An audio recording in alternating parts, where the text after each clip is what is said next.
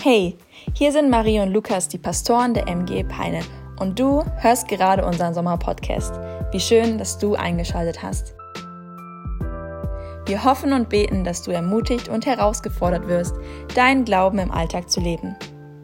Los geht's mit dieser Episode. Guten Morgen und herzlich willkommen zurück. Vielleicht warst du im Urlaub und es ist dein erster Gottesdienst in unserer Predigtserie Sommer, Sonne, Superhelden. Superhelden. Äh, den Song wirst du die nächsten Wochen leider nicht mehr hören, weil nächste Woche startet schon wieder eine neue Serie. Aber wir freuen uns auf das, was vor uns liegt, denn ab heute werden wir zukünftig immer zwei Gottesdienste feiern. Im ersten Gottesdienst, wie gewohnt, MGE Kids, ein Hammer-Team kümmert sich darum, für das beste Programm für deine Kids. Wenn du Kids hast, melde dich unbedingt für den ersten an. Und falls nicht, dann bist du hier im zweiten Gottesdienst einfach richtig gut aufgehoben. Wir machen den Mut, dich früh anzumelden, um dir deinen Platz zu sichern, weil die Plätze sind begrenzt. Wir können nicht so viele Leute hier reinlassen aufgrund der Abstände.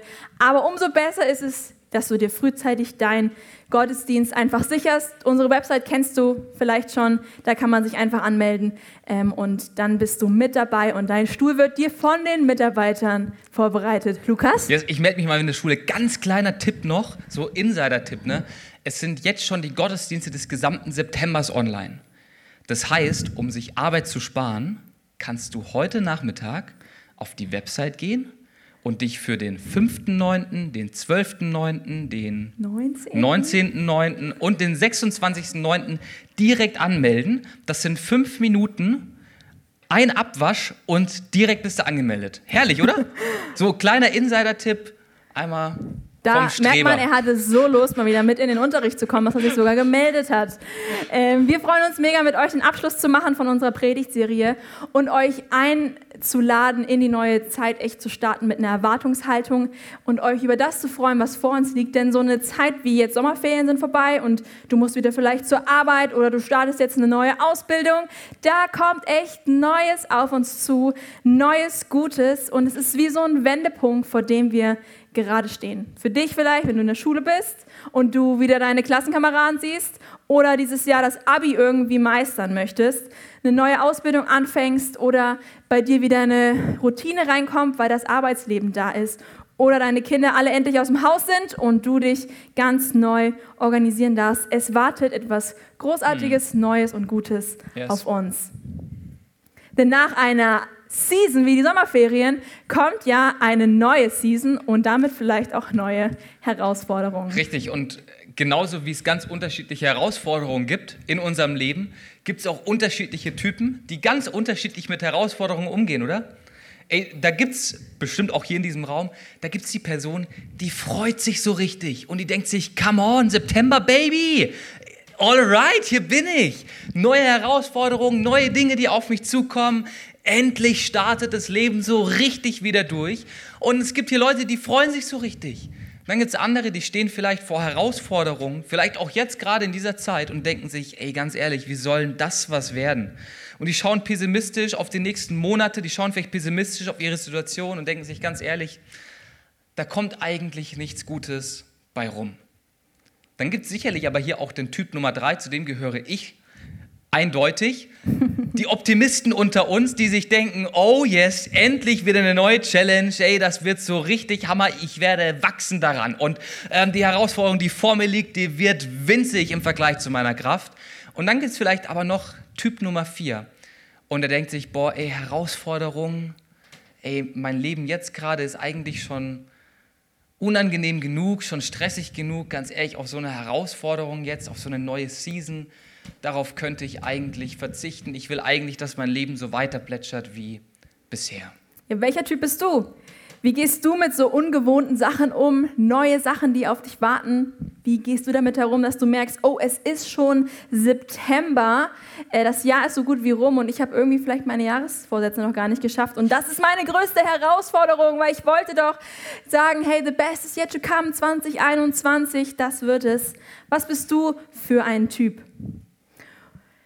Manche freuen sich darüber, andere wiederum nicht. Aber ich glaube, so unterm Strich würden wir sagen, ich brauche nicht unbedingt Herausforderungen. Ich bin eigentlich auch froh, wenn es einfach so bleibt. Ich wäre happy, wenn das Leben einfach ständig leicht wäre.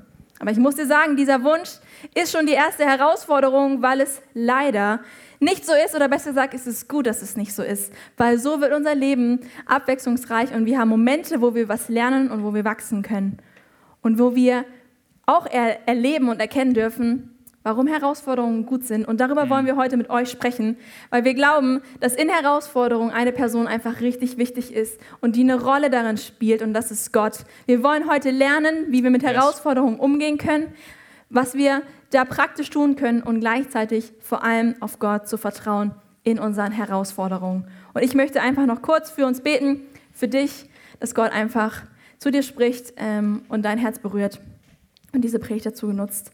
Gott, wir danken dir für dein Wort, die Bibel, was unser, was unser Leben echt füllt und wo wir so Leitlinien mitbekommen, wo du Leute echt geformt hast, von denen wir lernen dürfen. Und ich bete, dass auch die Predigt und über die Helden, über die wir heute sprechen, dazu führt, dass wir ermutigt sind, den Lauf echt mit dir zu gehen und dass du ja, uns stärkst und unseren Blick in Herausforderungen immer wieder auf dich gerichtet wird. Ich bete, dass du jedes einzelne Herz bei mir angefangen und bei, bei jedem hier im Raum wirklich berührst und deine Wahrheit hineinsprichst. In Jesu Namen. Amen. Amen. Yes. Wir schauen uns heute zwei Helden an. Und zwar zwei Helden, die uns schon relativ am Anfang der Bibel begegnen, also im Alten Testament, im ersten Teil der Bibel.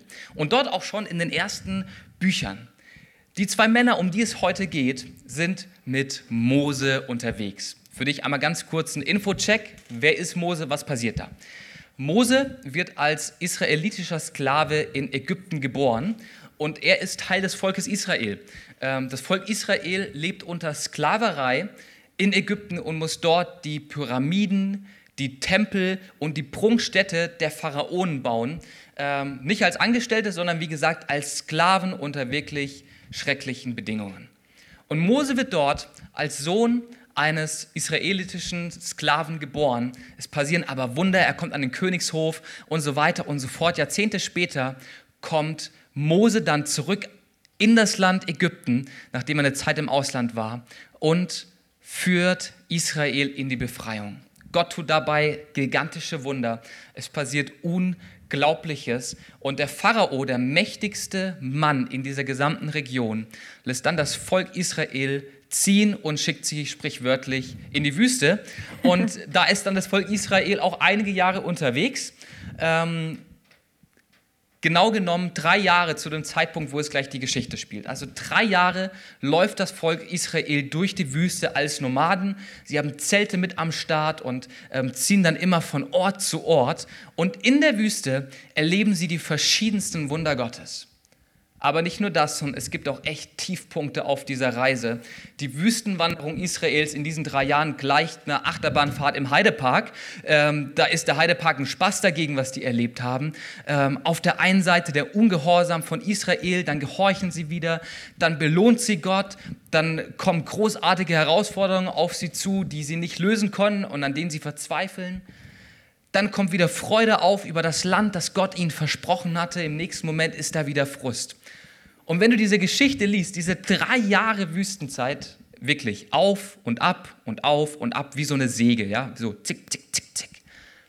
Und jetzt nach diesen drei Jahren Wüstenwanderung, nach diesen drei Jahren auf und ab, steht Mose mit dem gesamten Volk Israel vor den Toren Kanaans.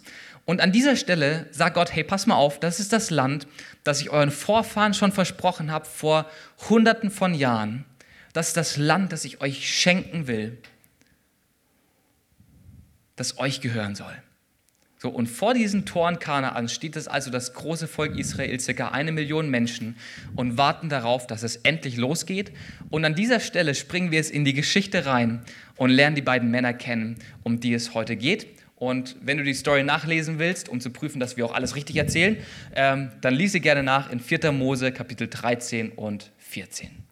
Genau, Mose steht mit dem Volk und mit Gott in diesem Lager und Gott begegnet ihm. Wir haben ja vielleicht auch schon bei Mose erlebt, wie Gott so auf übernatürliche Art und Weise sich immer wieder Mose zeigt. Und auch in diesem Moment. Weil dieses Volk weiß, das ist das Land, was Gott uns versprochen hat. Und sie freuen sich riesig. Hm. Und Gott sagt dann zu Mose, damit dieses Land euch gehört, tu es wie folgt. Such du zwölf Männer aus, die zuerst dorthin reisen. Sie sollen Kundschafter sein, um dieses Land sich mal anzuschauen. Schickt diese Männer. Und wenn man zwölf Leute dahin schickt, dann sollen sie auch weise sein. Ja, das sollen so Leute sein, die gut die Verantwortung tragen müssen. Denn von diesen vier Menschen sollte er zwölf aussuchen. Aus jedem Stamm eine Person, die sich ein gutes Bild davon machen kann. Und diese zwölf Männer sollten das Land von Norden bis Süden durchreisen und sich alles anschauen. Und mhm. zwei von diesen Männern, das sind unsere Helden. Und der eine heißt Josua ben Nun mit Nachnamen, also Sohn von Nun. Und der andere heißt Kaleb ben Jefun. Und dann heißt es in 4. Mose 13, 17 bis 20, und du darfst gerne eine Bibel aufschlagen und mit mir gemeinsam lesen. Als Mose sie dann losschickte, sagte er zu diesen zwölf, nehmt das Land durch Negev und steigt dann auf das Gebirge und seht euch das Land und die Menschen genau an. Finden heraus, ob sie stark oder ob sie schwach sind, ob es wenige sind oder zahlreich, ob das Land gut oder schlecht ist und achtet darauf, ob sie in offenen Siedlungen wohnen oder in befestigten Städten. Seht, ob das Land fruchtbar ist und ob es dort Wälder gibt. Fasst Mut und bringt Proben von den Früchten des Landes mit, denn es war gerade die Jahreszeit, in denen die ersten Trauben reif wurden. Mose gibt diesen zwölf Männern einen Auftrag für die Expedition, die vor ihnen liegt. Sie sind Kundschafter und sie sollen auskundschaften, wie das Land ist. Das Neue, das Herausfordernde, das, was sie vielleicht noch nicht greifen können, sollen sie sich ganz genau anschauen. Sie sollen das Land untersuchen an diesen fünf Kategorien. Sie sollen sich anschauen, ob die Bewohner stark sind, ob das Land wirklich von guter Qualität sind. Und dieses neue und herausfordernde Land sollen sie sich anschauen und gucken, was es mit sich bringt. Und wenn ich über Herausforderungen in unserem Leben nachdenke, dann glaube ich, gibt es auch immer einen ersten Schritt, der kommen soll, den wir tun können, wenn Herausforderungen vor uns liegen. Wenn so Riesen vor uns stehen, dann dürfen wir eine Sache zuallererst tun. Und die lautet? Check sachlich. Wenn Herausforderungen vor der Haustür stehen, ganz egal was es ist, vielleicht befindest du dich sogar gerade in einer Herausforderung, dann ist der erste Schritt, dass du die Herausforderung genau unter die Lupe nimmst. Dass du dir anschaust, was vor dir liegt. Ähm, schau an, was gibt es zu gewinnen? Welche Schwierigkeiten kommen in dieser Herausforderung vielleicht auf dich zu? Ist es wirklich etwas Schlechtes, herausgefordert zu werden oder kann vielleicht was Gutes daraus werden? Aber mach als allerersten Schritt eine sachliche, rationale, unemotionale Fakten-Check-Analyse. Und dabei gilt, Fakten sind Freunde. Fakten sind Freunde. Hey, wenn wir, du und ich, wenn wir gute Entscheidungen treffen wollen, dann müssen wir Situationen gut unter die Lupe nehmen, oder? Ja. Das haben wir ganz am Anfang des Jahres in unserer Choose Predigtreihe gelernt. Wenn wir gute Entscheidungen treffen wollen, dann müssen wir unser Leben und die Herausforderungen unter die Lupe nehmen und müssen die Fakten kennenlernen, die vor uns liegen. Und zwar so, ohne dass wir beim Analysieren direkt hyperventilieren, sondern erstmal sachlich und rational. Ähm, hört sich vielleicht schwierig an, aber ich glaube, es ist möglich in jeder Situation, das zu tun. Erstmal sich sachlich die Lage anzuschauen. Als ich 2016 ähm, kurz vor meinem Theologiestudium stand, da wusste ich, dass auf mich eine Zeit zukommen wird, in der ich ziemlich viel bezahlen muss, weil ich an einer Privatuni studiert habe und so eine Privatuni hat Semestergebühren, Internatskosten, Studiengebühren ähm, und dann muss ich auch noch von irgendwas leben. Und ich wusste, es wartet auf mich finanzielle Herausforderungen, die ich irgendwie meistern muss.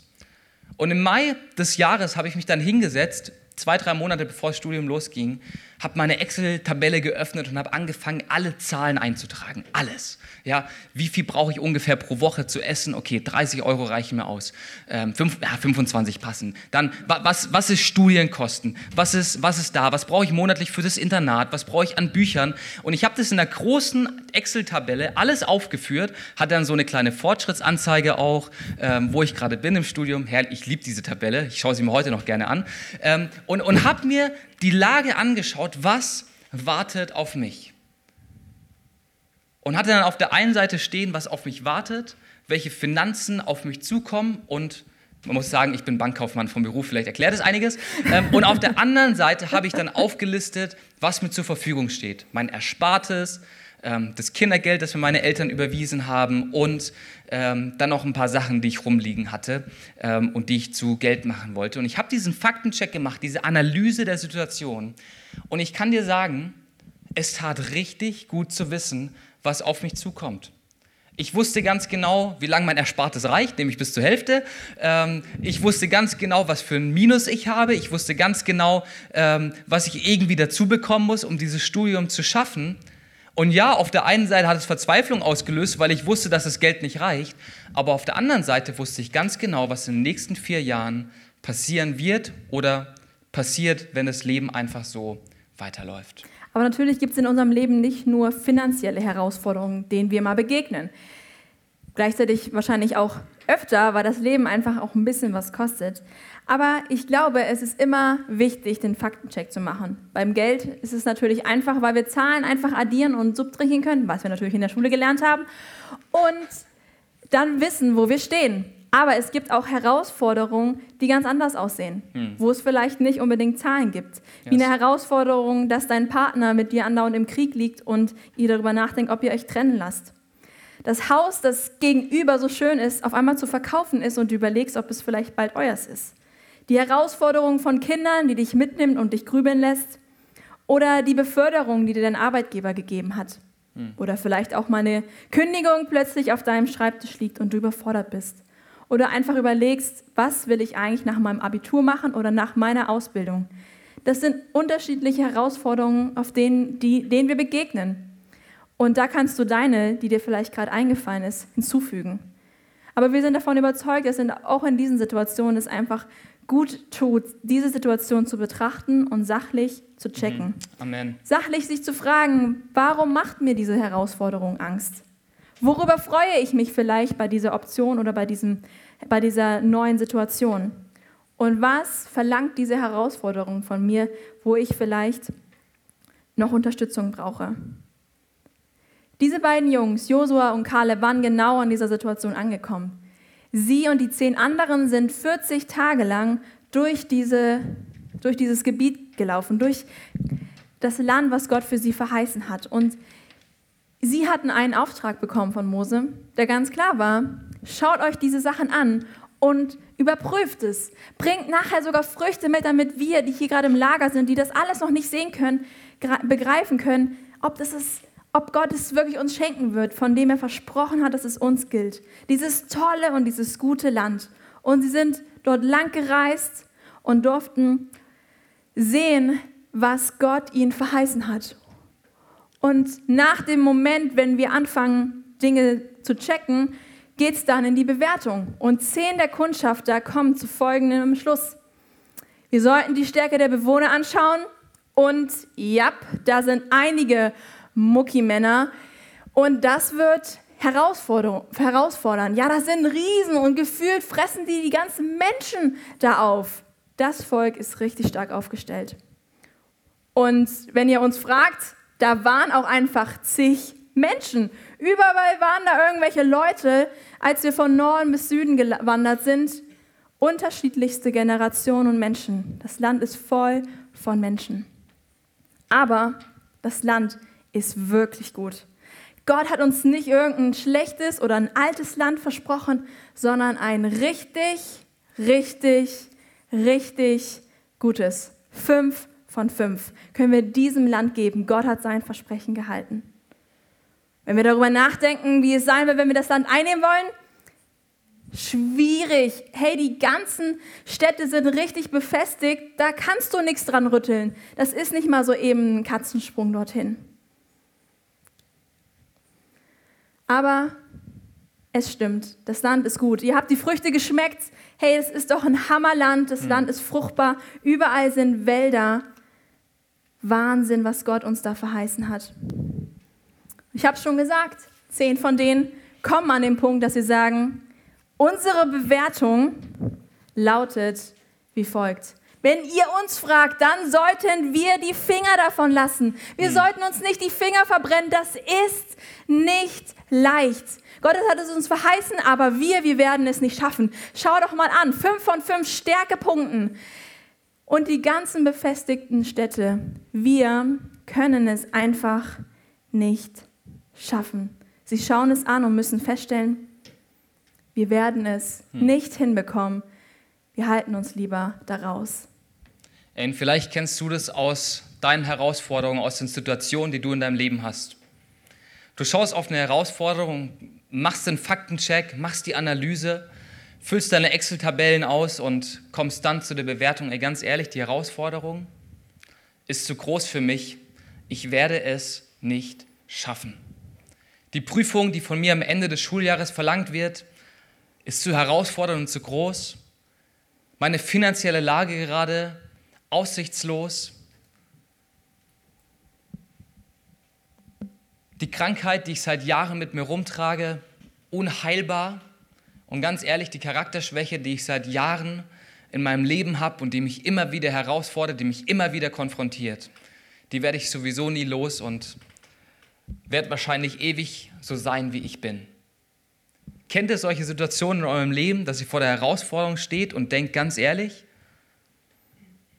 weckt mir diese Herausforderung, ich werde sie eh nicht packen. Ganz ehrlich, da ziehen wir lieber nach Ägypten zurück, als dass wir nach Kanaan ziehen. Das ist das Resultat, was diese zehn Kundschafter waren, am Ende getroffen haben. Und sie sagen ganz ehrlich, lieber gehen wir zurück in die Sklaverei. Da geht es uns besser, als dieses seltsame Land einzunehmen, das so stark ist, dass wir es niemals schaffen werden, diese Herausforderung zu meistern. Kennst du das aus deinem Leben, dass du vor Herausforderungen stehst und zu genau so einer Bewertung kommst? Genauso ging es mir mit meinen Finanzen beim Studium dann. Wie gesagt, ich hatte nur die Hälfte des Geldes zusammen und ich wusste ganz genau, nach dem vierten Semester ist der letzte Euro ausgegeben und mein Studium muss ich dann irgendwie von selber finanzieren oder keine Ahnung, wie das irgendwie laufen soll. Ähm, und ich saß da vor meiner Excel-Tabelle und wusste ganz klar, okay, fünftes Semester, vielleicht sehen wir uns, vielleicht werde ich aber auch dazwischen nochmal arbeiten gehen müssen und werde dann irgendwann weiter studieren. Ähm, ich saß vor dieser Excel-Tabelle und wusste ganz ehrlich, ich pack's nicht, ich schaff's nicht. Menschlich gesehen ist es nicht möglich für mich, den restlichen Geldbetrag noch irgendwie von mir aus aufzutreiben. Und genau an der Stelle kommen jetzt unsere beiden Helden auf die Bildfläche. In dem Moment, wo diese zehn Kundschafter zu dem Schluss kommen, ey, das ist zu heftig für uns, das ist uneinnehmbar, dieses Land, die Situation, die Herausforderung ist zu groß für uns. Genau in dem Moment kommen Josua und Kaleb ins Spiel. Bis dahin haben sie geschwiegen, bis dahin haben sie einfach die anderen zehn Kundschafter reden lassen. Aber dann ergreifen sie das Wort. Und sie fangen dann gemeinsam an zu reden. Also man kann sich das vielleicht vorstellen wie so ein Kanon, keine Ahnung, vielleicht haben sie es auswendig gelernt, davor ein Gedicht. Ähm, aber auf jeden Fall, das heißt, sie reden beide gleichzeitig. Und dann heißt es in Vers 7 und 9 in Kapitel 14, das Land, das wir erkundet haben, ist sehr, sehr gut. Hey, und wenn Gott Gefallen an uns hat, wird er uns in dieses Land bringen. Ein Land, das von Milch und Honig überfließt. Hey, lehnt euch doch nicht gegen ihn auf, lehnt euch nicht gegen Gott auf und habt doch keine Angst vor dem Volk dieses Landes. Wir werden sie verschlingen wie Brot. Krasser Diss, oder? Wir werden sie verschlingen wie Brot denn ihr Schutz ist von ihnen gewichen und Gott ist mit uns. Fürchtet euch doch nicht vor ihnen. Josua und Kaleb kommen zu einer ganz anderen Bewertung wie die zwölf Kundschafter vor ihm.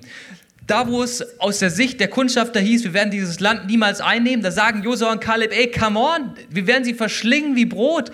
Easy, das wird ein Spaziergang, weil Gott mit uns ist.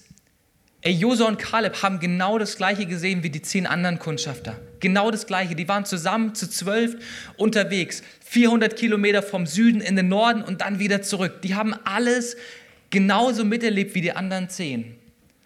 Aber sie haben diese eine Perspektive. Gott ist mit uns. Und weil Gott mit uns ist, können wir an diese Herausforderungen einen Haken machen, einen Check machen, können wir sagen, yes, wir werden die Herausforderung packen. Und ganz egal, ob es gut läuft oder schlecht läuft, ganz egal, ob es flüssig geht oder ob es zähflüssig irgendwie vonstatten geht, wir wissen, Gott ist mit uns. Er ist mit uns in dieser Herausforderung und das macht den Unterschied. Die Geschichte zeigt, wie keine andere, dass wir genau wie Josua und Kaleb Herausforderungen nicht menschlich betrachten wollen, sondern göttlich. Wir wollen Situationen, die auf uns hineinprasseln, göttlich bewerten. Und das ist unsere zweite Sache, mit der wir dich ermutigen wollen. Lass uns Situationen in unserem Leben, die neu sind, hm. die von uns etwas fordern oder die uns sogar herausfordern und denen wir echt auch mit Sorge entgegenstehen, dass wir uns diese Situation göttlich bewerten. Yes, Amen. Weil Kaleb und Josua durften erleben, dass Gott in dieser Situation mit ihnen ist. Und daraus haben sie Mut gefasst. Dadurch konnten sie auf einmal sagen, nachdem dieser Faktencheck da war, wir werden es trotzdem machen. Gott wird es uns schenken. Gott wird in dieser Herausforderung mit uns sein. Und war die Herausforderung auf einmal verschwunden? War das Land auf einmal leichter einzunehmen? Nein. Aber Gott war mit ihnen und diese Sicherheit, die sie bekommen haben, dass Gott für sie ist, hm. hat sie ermutigt zu sagen, ich möchte bekennen, dass mein Gott den Sieg bringen wird. Einen Sieg, der vielleicht nicht so aussieht, wie wir uns ihn wünschen. Den Traum, den wir vielleicht haben, den wird Gott uns vielleicht nicht schenken. Aber Gott hat uns zugesagt, dass er immer mit uns ist und dass wir, auf, dass wir ein gutes Leben haben. Und das könnte anders aussehen. Das Volk hat das Land bekommen aber sie mussten einen riesen Umweg machen. Es hat lange gedauert, bis sie bei diesem Land sein konnten, bis Josua und Kaleb erleben durften, dass sie das Land, was sie gesehen haben, auf einmal in diesem Land stehen. Und genauso ist es bei uns. Wir werden siegreich sein, aber vielleicht einen anderen Sieg erleben, als wir, wir uns wünschen. Hm. Wir werden auch nicht als Christ ein super einfaches Leben haben. Das verspricht uns Gott nicht, zum Glück. Aber er sagt uns, dass er mit dabei ist. Und wenn wir uns entscheiden zu sagen, wir wollen Situationen göttlich bewerten, dann heißt es, dass wir einfach uns bekennen dazu, dass Gott in den Herausforderungen dabei ist. Yes, dass er derjenige ist, der uns stärkt. Dass er derjenige ist, der kämpft und der das letzte Wort hat. In Krankheit, in Zank, in neuen Dingen, in Geschenken, die vielleicht auch gut sind, aber uns irgendwie herausfordern, hat Gott das letzte Wort und er hat gute Dinge für uns bereit. Hm. Gott ist in dieser Geschichte nicht ein Außenstehender, ein Betrachter, der sich dieses ganze Ding ganz sachlich anschaut. Nein, Gott ist in der Geschichte der Begleiter in dieser Zeit. Er ist mit diesen Leuten unterwegs, mit dem Volk, auch durch ihren Umweg durch die Wüste, den sie noch gehen mussten. Und gleichzeitig dürfen wir deswegen ermutigt sein, dass wir nicht unbedingt optimistisch oder pessimistisch auf Situationen schauen, sondern in jeder Situation göttlich, realistisch denken. Dass hm. wir in dem, was vor uns liegt, erwarten dürfen, dass Gott etwas tut. Dass wir so realistisch sind und Gott einplanen, dass übernatürliche Dinge möglich sind. Yes. Also wenn du und ich vor Herausforderungen stehen, dürfen wir diese zwei Dinge tun. Sachlich checken, hey, was ist das Problem? Was liegt gerade vor mir? Und zweitens, göttlich zu bewerten. Erst dann zu bewerten, nachdem man alles gesehen hat. Und Gott zu sagen, Gott, du siehst diese Situation. Greife du ein. Vielleicht ist dir beim Zuhören eine Situation eingefallen, die gerade deine größte Herausforderung ist. Eine Sorge, die du mitgebracht hast. Eine Sache, die dich echt Nächte kostet, weil du darüber nachdenkst. Etwas, wo du einfach nicht weiter weißt oder Gott vor dir ein großes, weites Feld aufgebreitet hat, wie eine Beförderung oder ein neues Haus, was du kaufen kannst. Was liegt vor deinen Füßen, was du gerade siehst und wo du merkst, damit bin ich wirklich herausgefordert? Wir wollen diesen Gottesdienst am Ende von unserer Sommerzeit, von unserer Season nutzen, um dich einzuladen, diese Herausforderung vor Gottes Füße zu legen, zu kapitulieren und zu sagen, Gott, ich weiß es nicht. Ich brauche deine Hilfe. Komm, sei du derjenige, ja. der mich stärkt, der mich dazu führt, dass meine Bewertung so ausfüllt, weil ich dich mit einplane, weil ich die Situation göttlich bewerte. Lad du ihn heute ein und dafür wollen wir dir nachher Raum geben. Weil genauso wie Gott das Volk am Ende der Geschichte in dieses Land geführt hat, möchte auch Gott in dieser Herausforderung dich tragen und dich hindurchführen. Und er ist immer mit dir. Yes. Bei mir in meinem Studium sah es dann so aus, dass ich tatsächlich Mitte des vierten Semesters die ersten Leute gefunden habe, die angefangen haben, mir Geld zu spenden, in mein Studium zu investieren. Und Gott hat zwei großartige Wege aufgemacht, ähm, wodurch ich einiges an Geld echt einfach geschenkt bekommen habe von Leuten, ähm, die mein Studium unterstützt haben, was für mich ein riesengroßes Wunder ist, ähm, weil es große Beträge waren. Und ich konnte die letzten drei Semester, die ich dann noch studiert habe, studieren mit der Gewissheit, dass Gott mich versorgt. Habe ich mir trotzdem Sorgen über Finanzen noch gemacht? Auf jeden Fall. Vor allem als wir geheiratet haben, ähm, habe ich alle drei, vier Wochen unseren Kontostand gecheckt und gedacht, Alter, das geht nicht. Äh, das haut nie und nimmer hin. Aber ich wurde immer wieder daran erinnert, dass Gott uns durchtragen wird und uns helfen wird, diese Situation gemeinsam mit ihm zu meistern. Ich will dir damit nicht versprechen, dass Gott dein Geldkonto auffüllt bis zum geht nicht mehr und will dir auch nicht versprechen, dass jede finanzielle Situation genauso gelöst wird, wie sie bei mir gelöst wurde. Aber ich kann dir eine Sache sagen, dass es sich lohnt, Gott zu vertrauen. Ja. Und dass es sich lohnt, vor ihm zu kapitulieren und ihm zu sagen, Gott, aus meiner menschlichen Perspektive, meine menschliche Bewertung, wird das Ding nichts. Aber ich vertraue darauf, dass du mich durchführst. Ich vertraue darauf, dass du mit mir bist. Und ich möchte am Ende dieser Predigt auf ein kleines Detail in dieser Geschichte hinweisen, das ausschlaggebend für sie ist. Wenn du die Geschichte von Anfang liest, dann merkst du, dass Mose diese zwölf Männer sammelt und dass unter diesen zwölf Männern gar kein Josua zu finden ist, sondern wir finden dort einen Hoshea ben Nun.